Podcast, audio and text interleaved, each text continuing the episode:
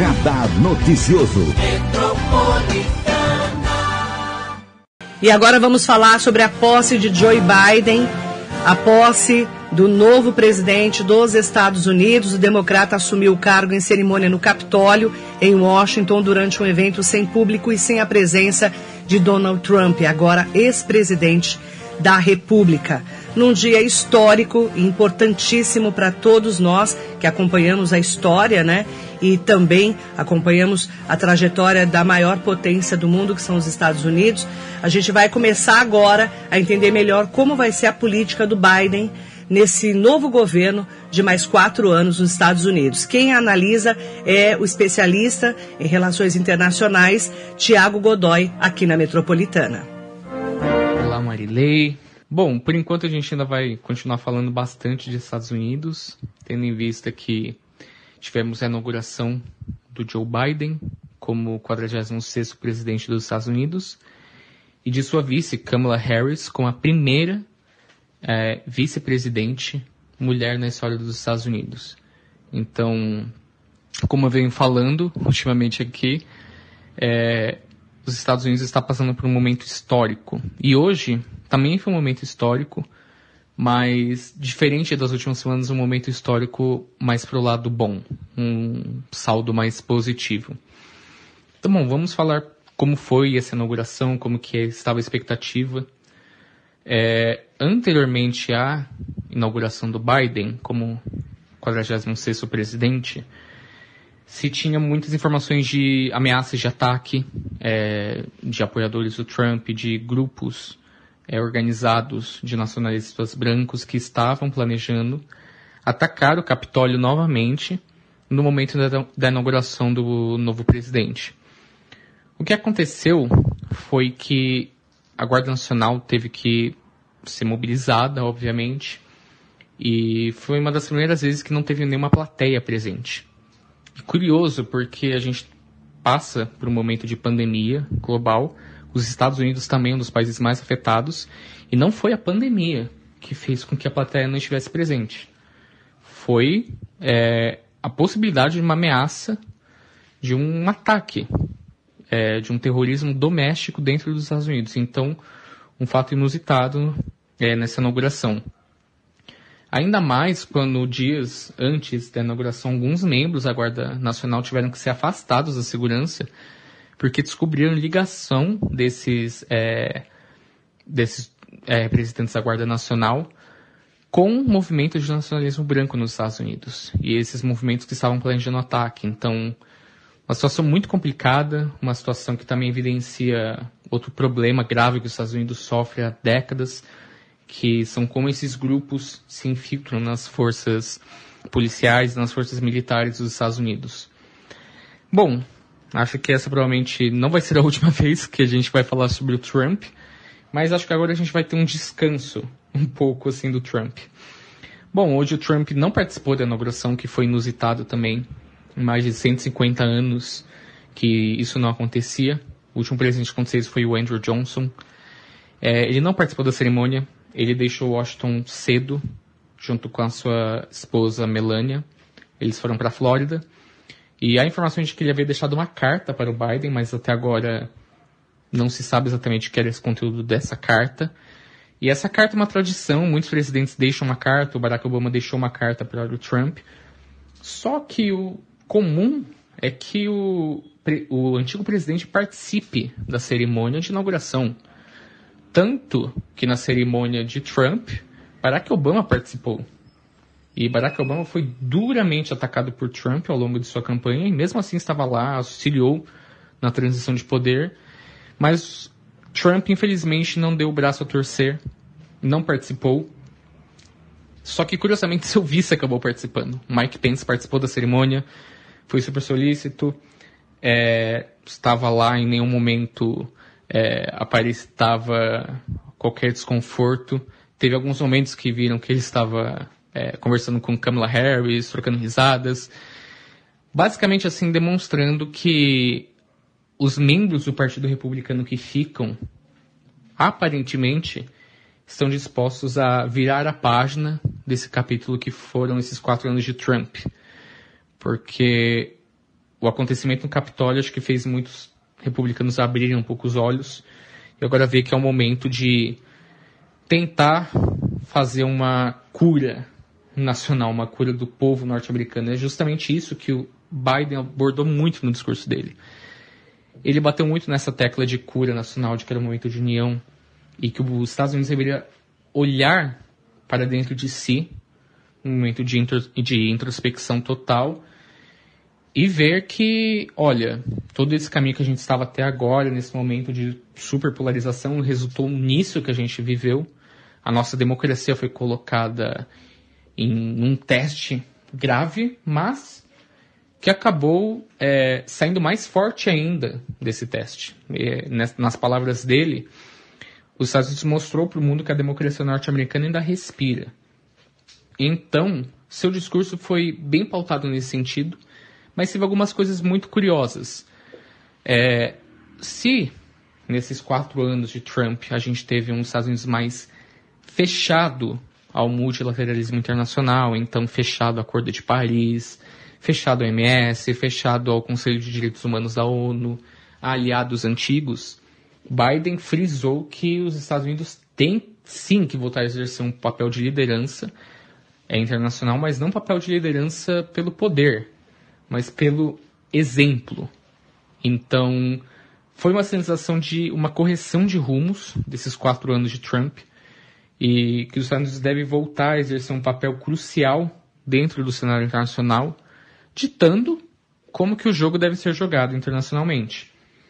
É, outro ponto curioso foi que acho que na, dos, das presidências mais recentes, é, ele foi um dos únicos presidentes que não citou o terrorismo internacional como uma grave ameaça aos Estados Unidos.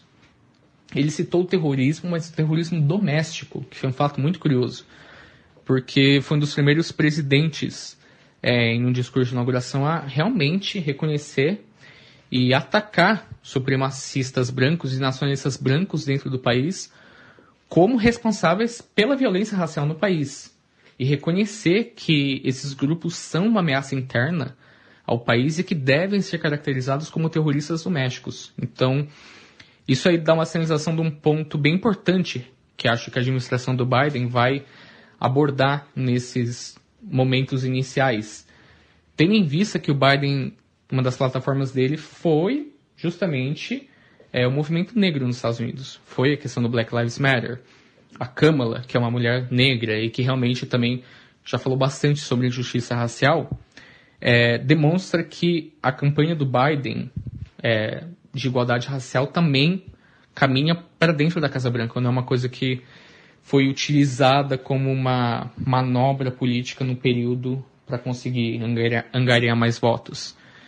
Então foi muito é, curioso ouvir isso, ele falar dessa questão de equidade racial e que já assim já havia dado o tempo de os Estados Unidos alcançar aquilo, que aquilo deveria ser assim, o mínimo que os Estados Unidos deveriam alcançar. Então, nesse sentido, foi um discurso muito mais pregando a União Nacional, falando que os Estados Unidos sairia dessa situação é, desse trauma democrático que teve e também dessa crise do coronavírus, é, se unindo como povo e mostrando é, para o mundo é, como a União Norte-Americana consegue solucionar os problemas, é, sejam eles os mais complexos possíveis. É, ele não citou Trump nominalmente, em nenhum momento. Ele agradeceu os outros presidentes que estavam presentes, agradeceu Mike Pence, mas ele não citou o é, ex-presidente Trump, mas de uma forma indireta ele acabou citando, abordando é, essa tentativa de usurpar as eleições dos Estados Unidos e de criar uma narrativa e cutucou assim bem o Trump, falando que o líder é, deve construir sua carreira, deve construir suas ideias baseando-se na verdade, não na mentira baseando-se em narrativas que são verdadeiras. Então foi uma cutucada é, muito bem dada assim, no Trump, que todo mundo que assistiu conseguiu entender bem para quem ele estava falando aquilo. Bom, agora também falando de alguns desdobramentos que a gente teve é, no período dessa última tarde.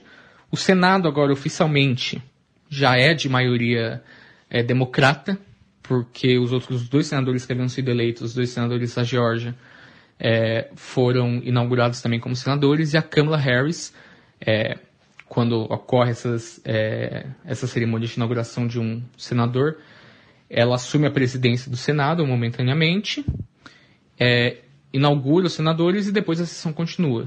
Então, com os democratas de maioria no Senado, o presidente do Senado foi eleito um democrata. Então agora, o Biden começa esse mandato dele com muitos desafios à frente. Hoje já sinalizou também a volta do, dos Estados Unidos para o Acordo de Paris.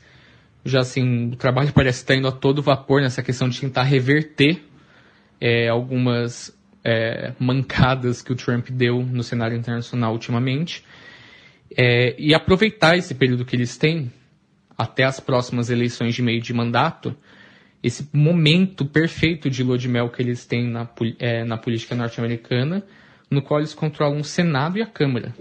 Então, assim, o Biden e a Câmara têm que correr bastante, porque se eles querem resolver esses problemas sérios que eles abordaram no discurso de inauguração, como coronavírus, como a questão é, de nacionalismo branco nos Estados Unidos e terrorismo doméstico, eles têm que aproveitar esse período para atacar esses problemas de forma séria. Se não, perdendo essa oportunidade, esses problemas vão ser acabado, acabado jogado, é, jogados para debaixo do tapete e, infelizmente, esquecidos. E a gente vai ter que esperar que outro movimento de radicalização política ocorra e isso volte à tona de novo.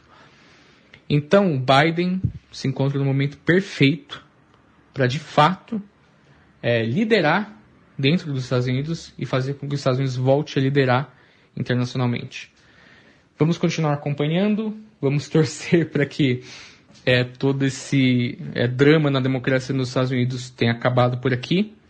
E vamos também voltar agora a prestar atenção no resto do mundo, que agora que os Estados Unidos saem um pouco do holofote, vai voltar essa calmaria, essa provável calmaria na política do país é, a gente vai ter que tentar observar o resto do mundo, como as coisas estão andando nesse início de ano. Mas é isso, eu queria agradecer de verdade, Marilei, pelo espaço, agradecer você ao ouvinte e tudo de bom e até semana que vem. Tá então o nosso comentarista Thiago Godoy falando sobre a posse de Joe Biden, que Lady Gaga ontem cantou o hino dos Estados Unidos durante a cerimônia de posse do Biden como presidente, se emocionou ao final da apresentação, a cantora fez uma performance poderosa, acompanhada pela banda dos Fuzileiros Navais. Lady Gaga vestiu blazer preto e saia vermelha, acompanhados de um broche dourado com símbolo da paz. No Twitter, Lady Gaga comentou a escolha: uma pomba carregando um ramo de oliveira, que todos nós possamos fazer as pazes uns com os outros. Jennifer Lopes cantou a música This Land Is Your Land Durante a apresentação, a cantora recitou em espanhol parte da Pledge of Allegiance, que é um juramento feito pelos americanos à bandeira em cerimônias cívicas, uma nação abaixo de Deus, indivisível, com liberdade e justiça para todos. Americana de origem porto-riquenha, Jennifer Lopes, J-Lo, né?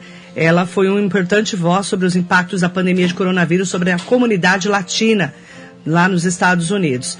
E o encerramento ficou a cargo de Garth Brooks, cantor country que entoou Amazing Grace, escrita em 1772, poucos, pouco antes aí da independência americana. A música é um hino sobre a salvação cristã, muito entoada em cerimônias oficiais nos Estados Unidos.